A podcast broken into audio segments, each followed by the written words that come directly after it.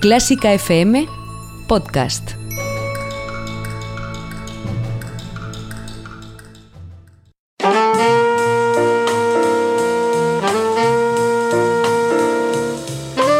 Con el jazz hemos topado. Con Carlos López.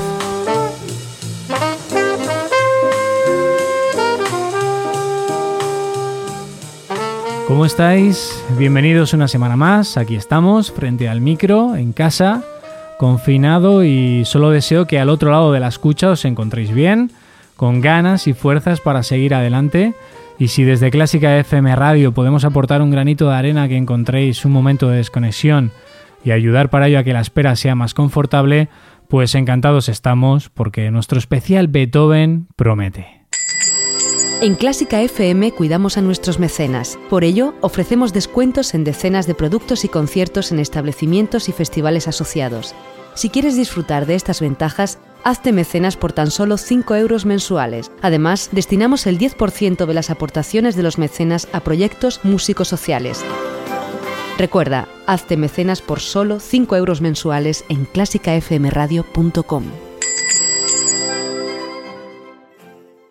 Hoy vamos a tener la suerte de poder contar con el pianista Marco Mezquida, con el que hablaremos sobre su último proyecto, Beethoven Collage, en el que realiza su particular homenaje al célebre compositor alemán en el 250 aniversario de su nacimiento.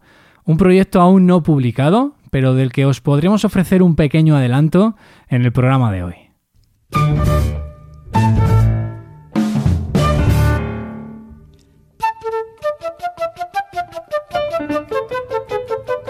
Thank you.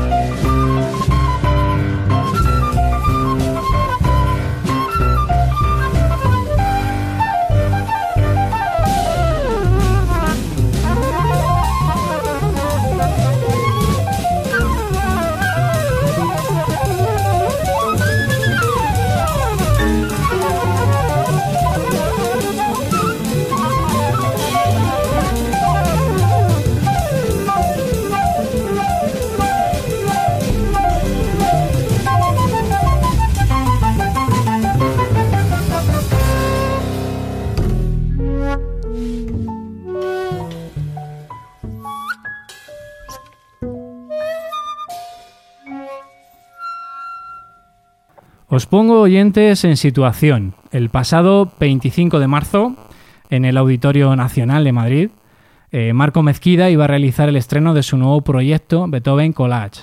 Un día después, el día 26, teníamos previsto realizar la entrevista con el objetivo de comentar, de compartir con todos vosotros cómo había sido ese estreno.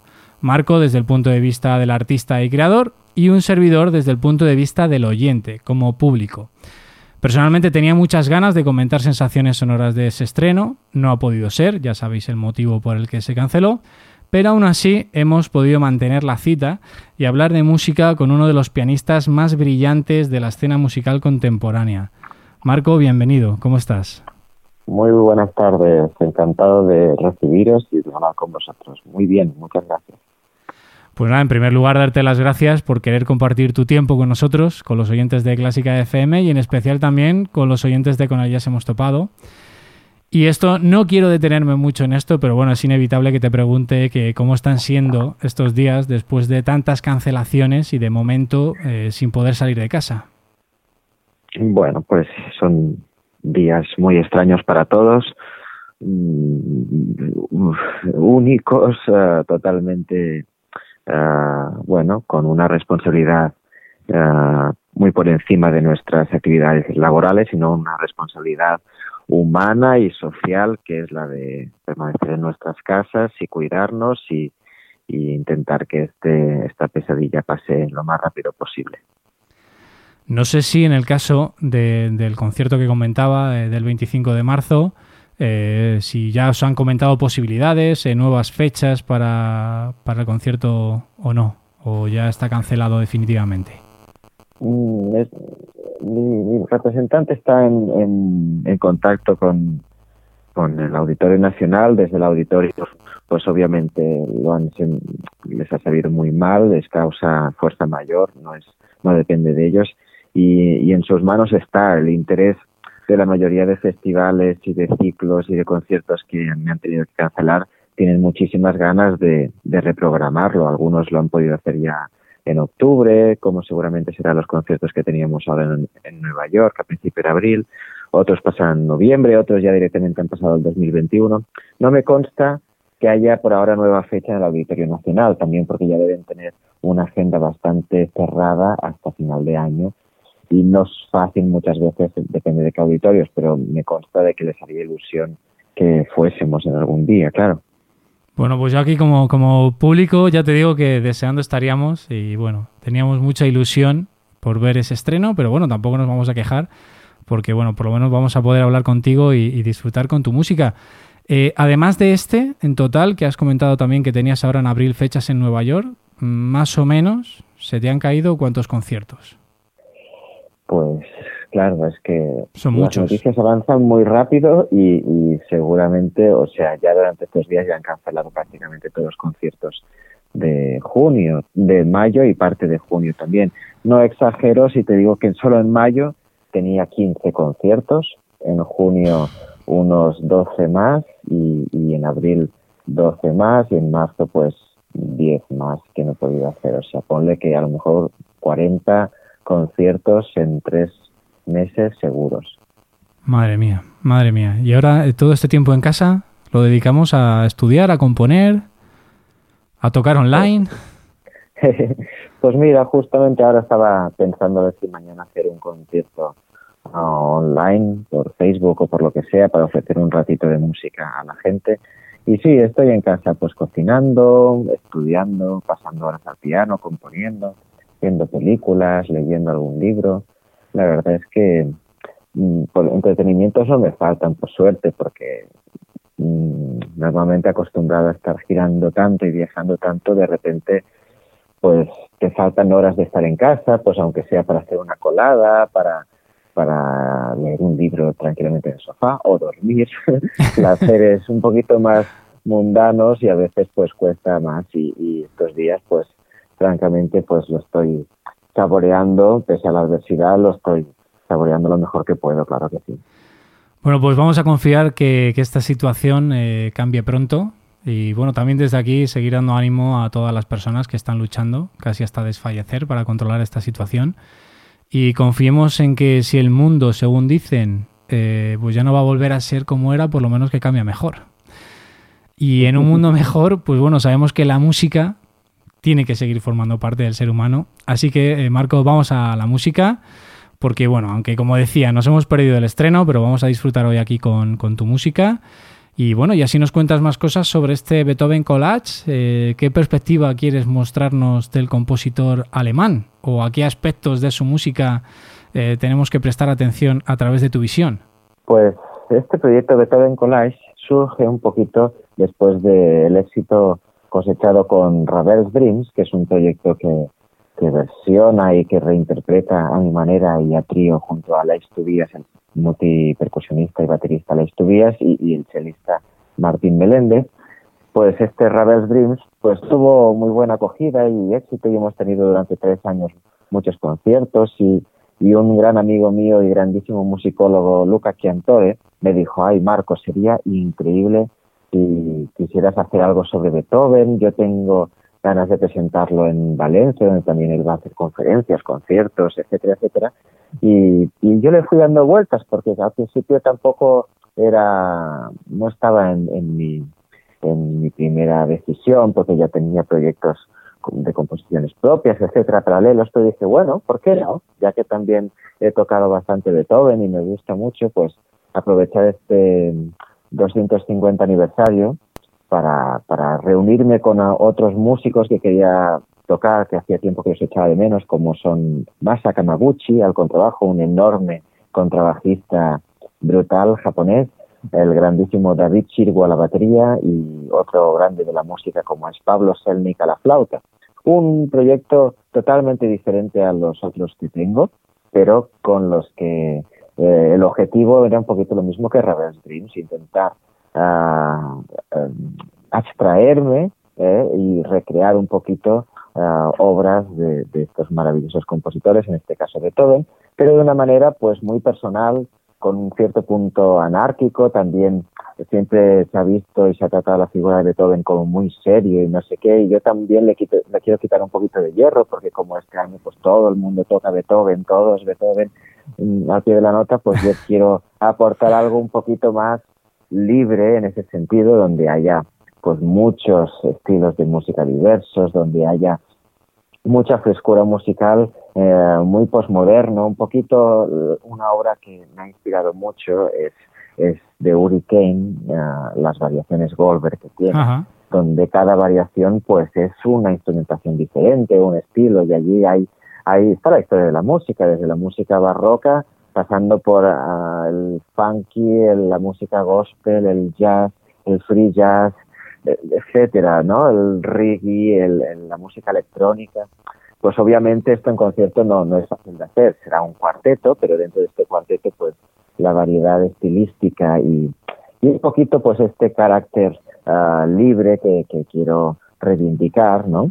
Donde mi interés no es tocar nota a nota la obra de, Beethoven, sino también crear algo nuevo a partir de sus obras. Y lo último que querría decir es que tampoco me he centrado solamente en el, en el repertorio pianístico, sino que mi objetivo era con Ravel intentar coger obras que no están escritas para piano o para esta formación y llevármelas a mi terreno, como hice con el cuarteto de cuerda en fa mayor o piezas orquestales, pues en este caso con Beethoven lo que voy a hacer es revisitar sinfonías la número 5, la 7, la 8 y la 9, y después sonatas para piano, conciertos para violín, etcétera, etcétera. O sea que va a ser un pupurri también como reivindicando esta cuestión tan uh, prolífica de Beethoven, ¿no? Bueno, pues si te parece vamos a escuchar otro pequeño fragmento para que nuestros oyentes también se metan en, ese papel que estás describiendo y que perciban también cómo puede sonar Beethoven con un toque de Latin Jazz.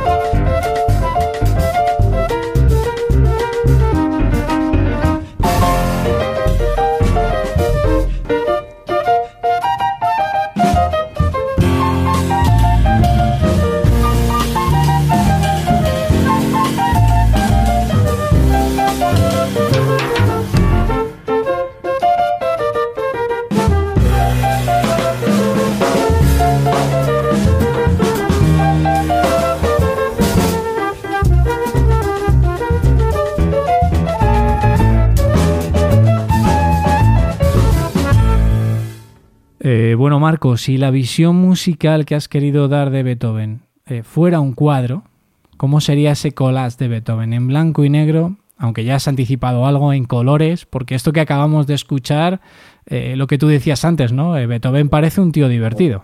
En este caso sí, después habrá mm, mucha mucha profundidad por otros lados, ¿no? Hemos has empezado con este track que es uno de los movimientos de, de la séptima sinfonía y que tiene mucha fuerza, es, es como si fuesen caballos cabalgando en la obra original, ¿no? Y, es una melodía que yo rápidamente vi que era muy, mm, podía ser un contrapunto muy bueno a otras cosas uh, dentro de, este repertorio, ¿no?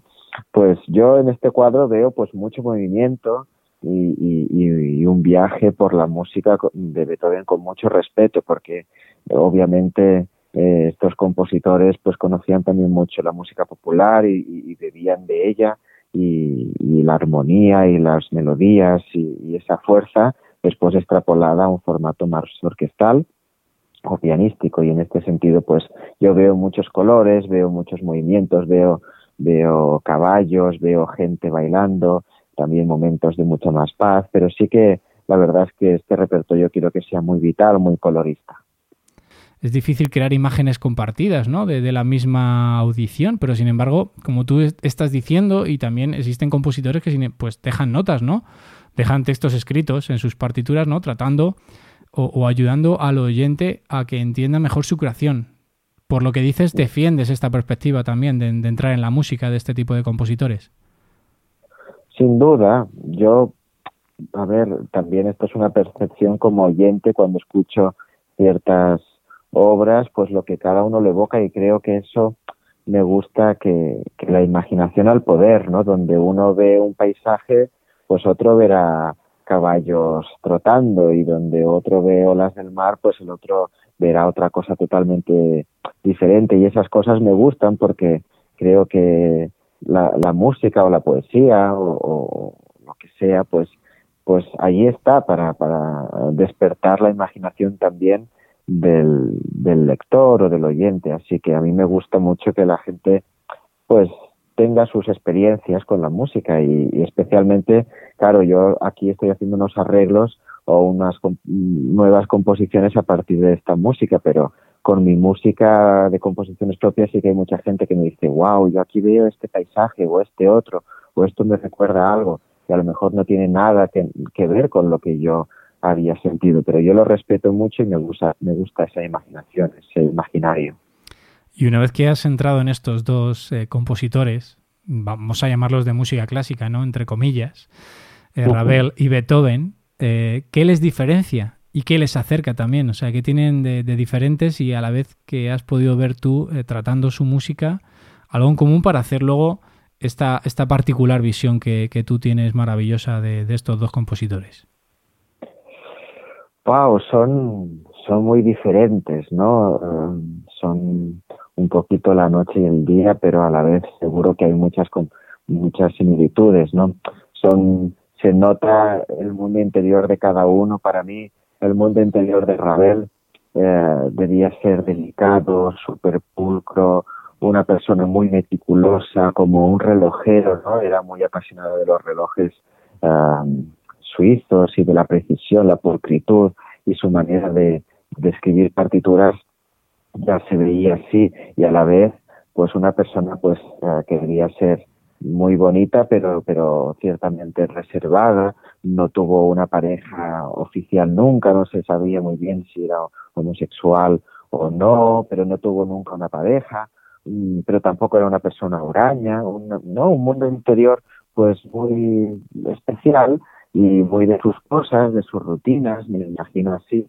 Y, pues claro, una persona súper sensible, es Piscis como yo, muy colorista, muy, muy profundo, muy luminoso uh, y con un oído espectacular porque como él trataba la, la orquesta pues como un verdadero alquimista del sonido, ¿no? Cómo hacer que cada instrumento suene hermoso y tal. Y bueno, pues a partir de esta idea, pues la similitud con Beethoven, de, ser también un gran orquestador y de ser un gran amante de este formato y de la grandilocuencia y la belleza potencial de una orquesta. Pero para mí Beethoven, pues con otro carisma, mucho más expansivo, mucho más ah, vital, mucho más ah, violento y mucho más contrastado con estas síncopas uh, enormes tan presentes en su, en su música, de grandes contrastes, ¿no? Para mí la música de Beethoven tiene esta, cosa contrastada de que te pasa de un pianísimo a un fortísimo súbito y que te, y que te da una sorpresa, que te hace vibrar de otra manera, así como Ravel, el cuidado por la melodía, pues yo en Beethoven esa melodía no la veo tan presente, la veo mucho más el, el, pack o, la mole uh, geométrica que es la armonía, ¿no? La estructura formal de la composición. No sé, veo, veo una cosa mucho más racional, por otro lado, pero a la vez muy pasional y muy, muy intenso, ¿no? Y, yo qué sé, me parece que si ellos dos se sentasen a tomar un café, eh, al cabo de dos minutos veríamos que son personas muy diferentes seguramente. se levantaría de todo en a lo mejor de la mesa. Pues no lo sé, pero claro, también hay que admitir que, claro, tenemos ese, esos clichés también, ¿no? Y que por eso yo también, pues mm, en este 250 aniversario, mi aportación no querría ser la de idolatrar más aún, si es que se puede, y, sino que sería como revisitar y darle un punto menos, menos serio estos bustos de los grandes compositores que te miran desde encima del piano con cara de esto está mal, ¿no? intentar, intentar pues darle otra visión y sin duda desde el respeto, desde, desde el intentar entender en profundidad las obras, la armonía, eh, el desarrollo motívico, la creatividad, ¿no? Yo me imagino pues un Beethoven también un tanto más bruto, así que, muy diferenciado de lo que decía de Ravel, ¿no? De meticuloso, limpio, ordenado, pues Beethoven pues pasional en el instrumento, ¿no? Las grandes improvisaciones que hacía y por las que fue famoso ya cuando era joven, antes de ser compositor. Y después, pues esa cosa un poquito como más como un, diamante en bruto, ¿no? Más que una cosa tan uh, pulida.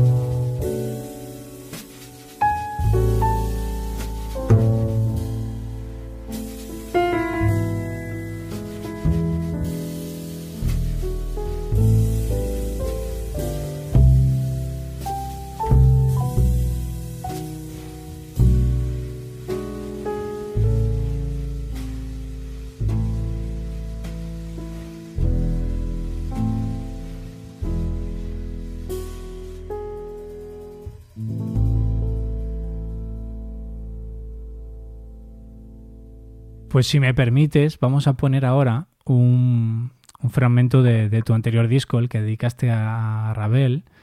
Además, el, movimiento número 2 de la obra Mi Madre la Oca, eh, porque está claro, o a mí me lo parece, no sé tú qué puedes decir a los oyentes ahora que dentro de Ravel está Beethoven, porque al menos aquí en este fragmento que vamos a poner, que es el perteneciente a Pulgarcito, esto es un cuento ¿no? Eh, que, en el que se inspiró Ravel, eh, no, no, voy a contar mucho más, oyentes, podéis eh, investigarlo si alguien no lo conoce, aunque creo que lo conoceréis. Y, hay unas notas del himno a la alegría. hay como una secuencia melódica muy parecida. Exactamente.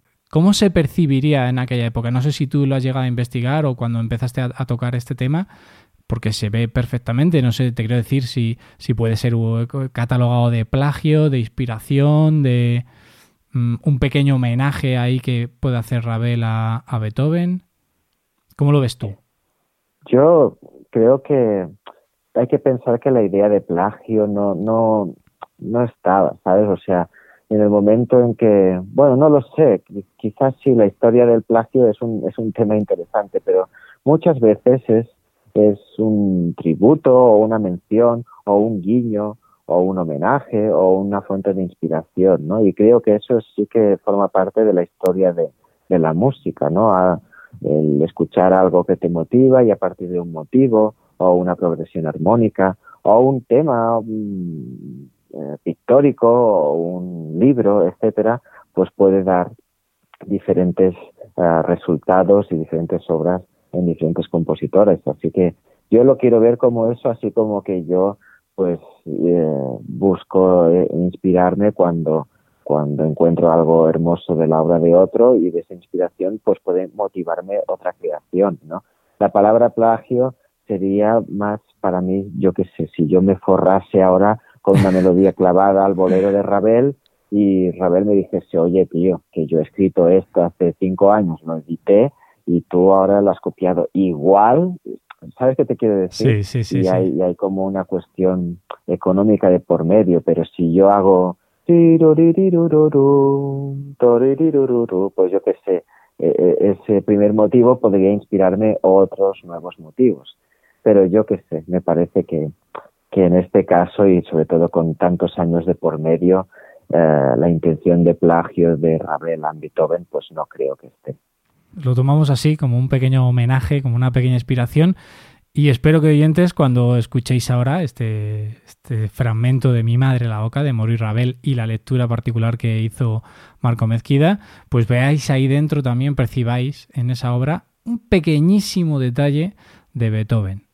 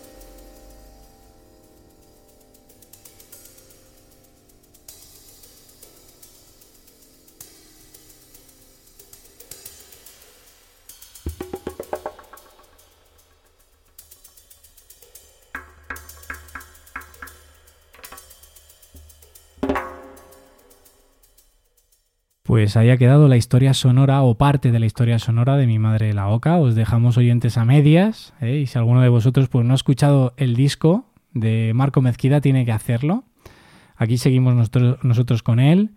Y bueno, Marco, eh, se sabe, está pues eh, ahí en, los libros de historia, ¿no? que a Ravel le gustaba el jazz, o por lo menos también lo conoció en uno de sus viajes a Estados Unidos, se inspiró en él incorporó detalles de su música, en, de la música jazz, quiero decir, en alguna de sus composiciones. ¿Qué pensaría Beethoven sobre el jazz?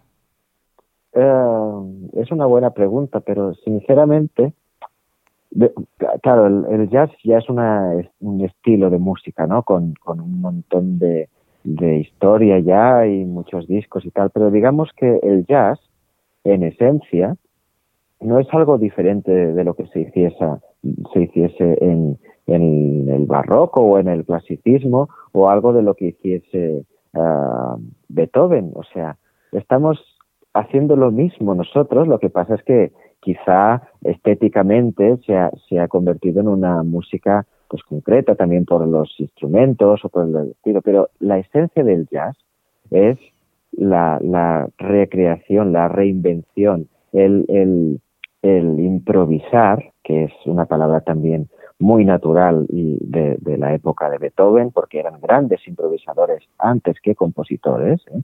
y antes de que la especialidad, ¿eh? la disciplina de la improvisación en la música clásica fuese desapareciendo eh, en pro del academicismo y de los conservatorios que fueron limitando esa práctica tan natural de la música en pro de la interpretación nota a nota de todo lo que era la partitura no original pero en esencia Beethoven y, Mozart y Bach y, tantos otros eran improvisadores es decir que entendían tan bien la armonía que estaban tocando sobre la que estaban construyendo que podían recrear mm, que se podían recrear, que podían llevarse la música a otros lugares, hacer grandes desarrollos, uh, grandes fantasías absolutamente improvisadas porque entendían perfectamente la música, como un cocinero que sabe perfectamente los elementos que forman eh, la comida y cada plato y cada receta. Pues lo mismo en la música.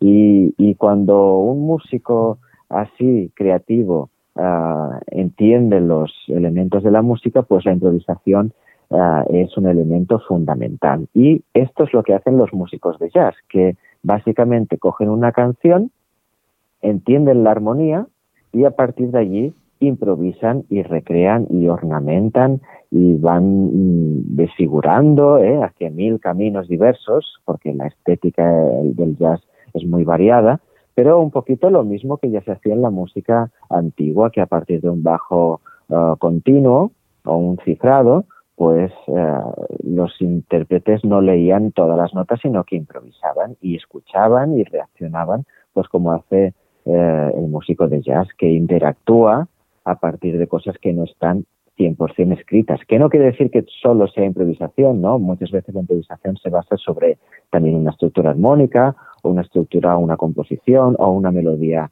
popular, etcétera, etcétera, ¿no? Las variaciones ¿eh? sean Villa de Bajo, de lo que sea, las variaciones partían de eso, de un motivo, una idea o una rueda de acordes, una, etcétera, y a partir de allí cada variación era una, en esencia una improvisación, ¿no?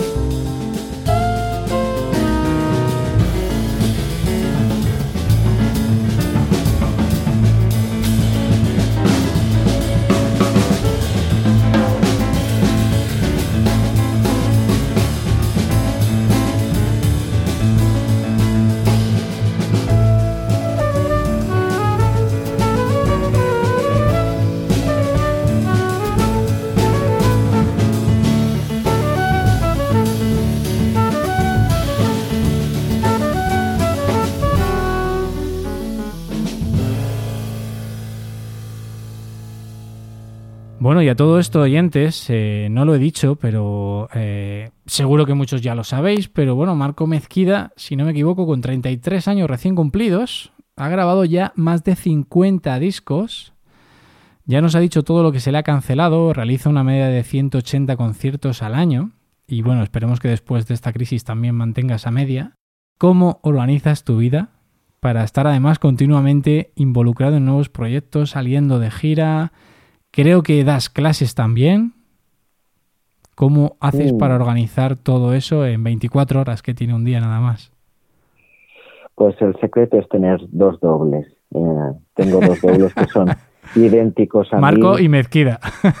Exacto, tocan la mar de bien, son muy parecidos y bueno, no sé, la verdad es que es una agenda súper intensa, la verdad es que doy gracias a la vida de poder estar eh, tan activo eh, en, un mundo que no es nada fácil y, agradecido a toda la gente que, que me sigue, que escucha los discos, que viene a los conciertos, a los programadores que tienen ilusión de contar conmigo en muchas ocasiones, pues como el Festival de Barcelona, pues en este próximo noviembre que me dedican una noche uh, con tres proyectos míos. Esa misma noche vamos a presentar mi disco Talismán, uh, el proyecto de Beethoven y después el proyecto con Chicuelo, es decir, lo han titulado All About Marco y es como, bueno, pues son tres proyectos en una noche y, y, uh -huh. y estoy moviéndome mucho con, con mis proyectos, cosa que también me hacía mucha ilusión, poner un poco más el foco en todas mis cuestiones creativas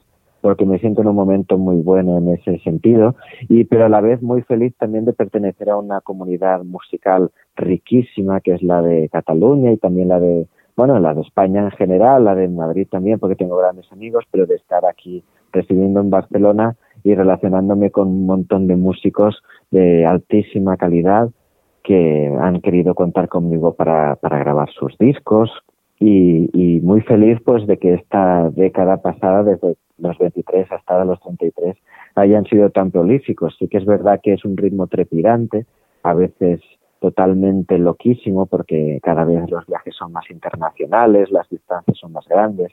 Antes actuaba por toda España y ya está, pero ahora, claro, un concierto un día en Copenhague, al día siguiente de Copenhague a Cádiz, de Cádiz a Madrid, de Madrid a Italia, de Italia a Noruega, de Noruega a Nueva York y, y, claro, son cada vez cosas más pitotes más exigentes, pero a la vez que te voy a contar, Eran, es un deseo hecho realidad, la gente lo disfruta, yo lo disfruto, la gente quiere volver a contar conmigo, es decir que me siento muy feliz de poderlo hacer y bueno, ahora hay un parón muy forzado, pero como te digo también me, me sirve pues para valorar el trabajo tan intenso y yo creo que bien hecho durante en estos últimos cuatro o cinco años. ¿no?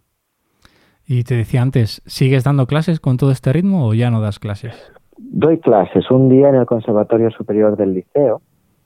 Tengo allí unos pocos alumnos porque ya avisé de que mi intención era, era poner el foco en, en, la concertística, ¿no? en los conciertos y también por, por coherencia pues eh, necesitaba priorizar eso porque la docencia, claro, me apasiona y me encanta hablar de música y compartir con los chavales, pero es verdad que, que me resulta a veces difícil poder prometer estar cada lunes en Barcelona porque hay muchos días pues que estoy de viaje, ¿no?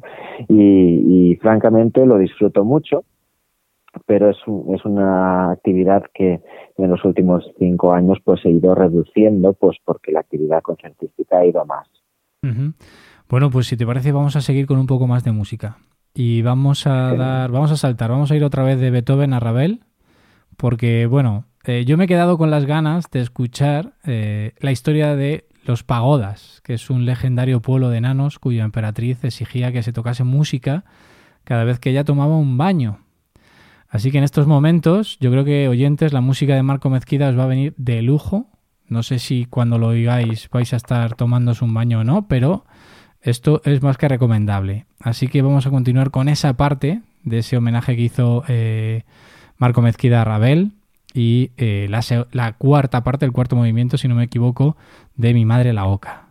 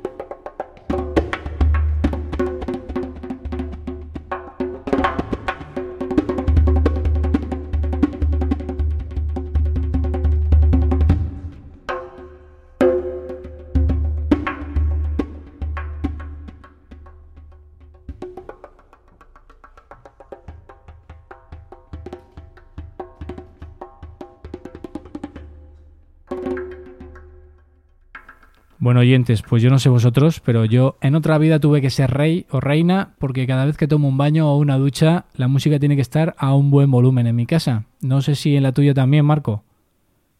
Qué bueno, me hace gracia eso. Yo creo que dos veces en mi vida me he duchado con música solo. ¿Sí? Qué bueno. Porque, no sé, el, el bao y todo eso, no sé, no, no, no pongo música, pero me has dado una buena idea. A lo mejor sí, yo qué sé, lo tengo que probar. Yo a todo volumen por la casa, ¿eh? ahora, como hay estos altavoces también sin cable y demás, que lo puedes llevar por toda la casa, lo, he aprovechado. Así que bueno, espero que os haya gustado esto, oyentes, que, que hemos escuchado, porque es una auténtica maravilla. Bueno, volviendo al jazz y a la música en concreto, eh, ¿quiénes serían para ti los Beethoven, Mozart o Bach del jazz? Tu podium de músicos de jazz de referencia. O tu, tu es, yo sé, o tu lista, listado de, de imprescindibles en el jazz. Wow, hay muchos, sin duda, pero, pero para mí uno de los músicos cruciales que también han sabido entender a la perfección la, la historia de la música y, llevárselo a su terreno y ser un gran creador y, un gran improvisador, pues sin duda el maestro Keith Jarrett para mí ha sido uno de los grandes eh, colosos de la, de la música, ¿no? Y digo ha sido porque ahora creo que Pobrete ha tenido un par de ictus y no creo que vuelva a realizar conciertos más a sus 75 años.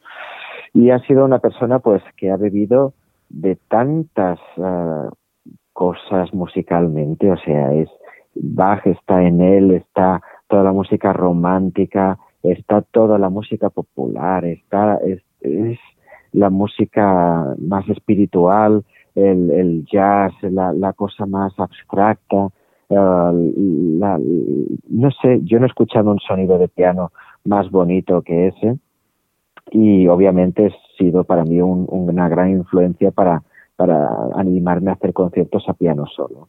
Sin duda los conciertos a piano solo son el lugar donde yo muestro mi cóctel más libremente y los conciertos de, piano solo pues tienen muchísimo de improvisación libre y eso se lo debo al maestro Jarrett que desde la adolescencia pues me ha iluminado con su saber y su riquísima música. Pero sin duda Jarrett ha sido uno de ellos y como han sido pues también Bill Evans, como la época en que estaba loquísimo escuchando a Brad Meldau y su enorme pianismo que yo creo que ha trascendido también uh, por, por, muchas décadas es, es, será uno de los grandes tótems de la música. Y bueno para los que no conozcan a Brad Meldau que escuchen por ejemplo uh, After Bach. O sea, Eso te iba a decir, que, ha revisitado también varias veces el, el repertorio de, de, Bach.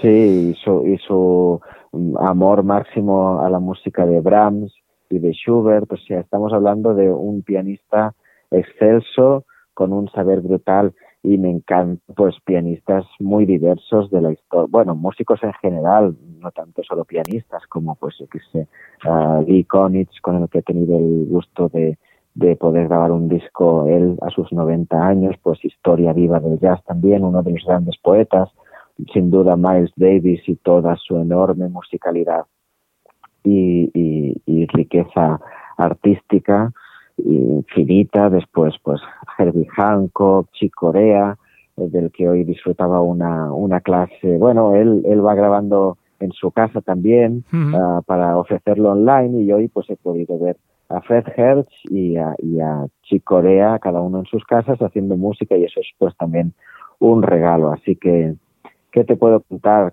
De cada uno he intentado absorberlo mejor y, disfrutar pues de los grandes de la historia de la música y sin duda de la riqueza del jazz y sin duda pues también iluminado por los grandes cantantes del jazz como podrían ser pues la Fitzgerald o Billie Holiday o, tantos otros que, que, que son musicazos y que ponen el alma, alma en cada una de esas melodías. Pues Marco, has dejado, a mí me has dado una idea, ¿eh? Has dejado ahí el, podium que te por el que te he preguntado, has dejado ahí a Kate Jarrett, Bill Evans y Brad Meldau. Si te aburres algún día en casa, eh, te llamo y hacemos un programa sobre estos tres tipos, ¿eh? Porque eso puede quedar de lujo. y nos comentas. Allí me puedes hacer las preguntas que quieras, que me las sé todas, vaya. bueno, también quería preguntarte, eh, ya ahora, eh, sobre ti, sobre tu carrera. A ver, un músico eh, que alterna con tanta facilidad oyentes los escenarios de los auditorios como también de los mejores clubes de jazz.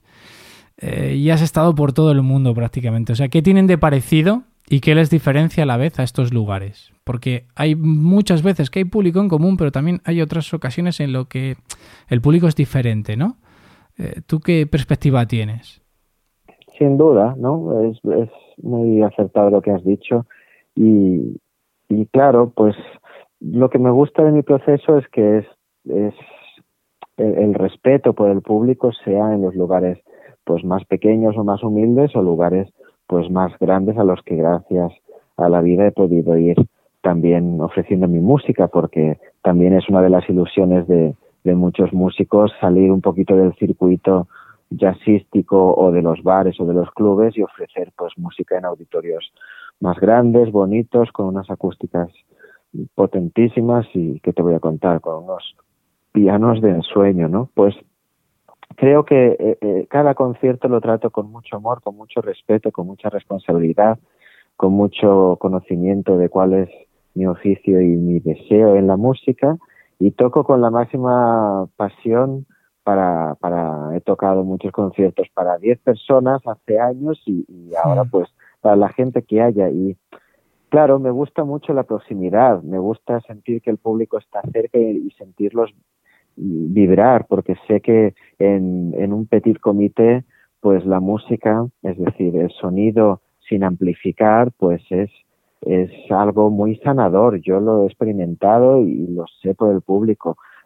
Es diferente que cuando uno está en la fila 200 de un auditorio de 2.000 personas, pues claro, es una experiencia más colectiva, uh, es, es, diferente y obviamente lo puedes disfrutar mucho también y es como un acontecimiento más social, pero es verdad que cada cosa tiene su idiosincrasia y sin duda pues disfruto de ambas, lo que pasa es que mm, me sabe mal uh, no sentir a veces más proximidad en según qué lugares, pues porque a lo mejor ves el último del auditorio y dices, ay, pobrete, que, que debe estar viendo, que debe estar escuchando, pero a la vez yo intento que mi sonido llegue lo más bonito posible a él y que, y que vibre. Y, por ejemplo, actuando con Silvia Pérez Cruz en maravillosos teatros de España y del mundo, he experimentado de las más, bonitas experiencias porque hemos sentido que allí había a lo mejor dos mil personas o, más llenando el Teatro de la Zarzuela o el Palau de la Música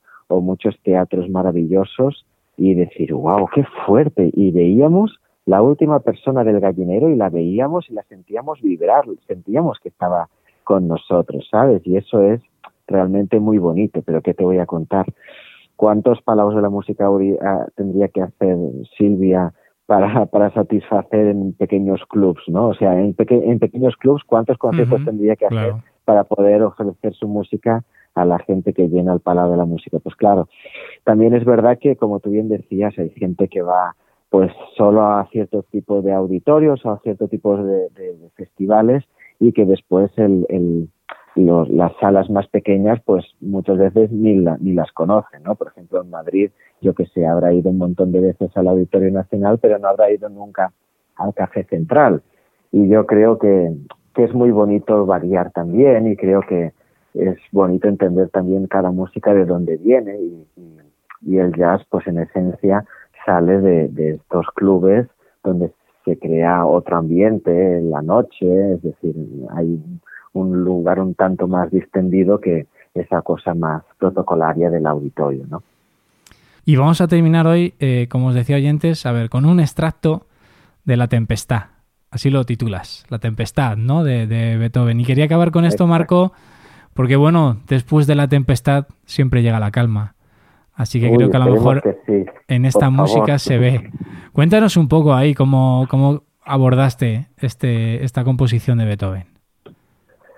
Pues es una preciosa sonata, uh, no recuerdo si es la número 17, pero es las sonatas de Beethoven eh, son cada, cada una de ellas un monumento a la literatura pianística y en cada una pues eh, los desarrollos eh, técnicos y la riqueza sonora y armónica y de, motívica, pues se nota, ¿no? Como Beethoven va explorando, se va removiendo y va llegando a, cotas absolutamente apasionantes. Y en esta, para mí me parece maravilloso este primer movimiento porque está, está la fuerza y la furia de una tempestad y a la vez con esta con esta manera tan minimal, porque el motivo de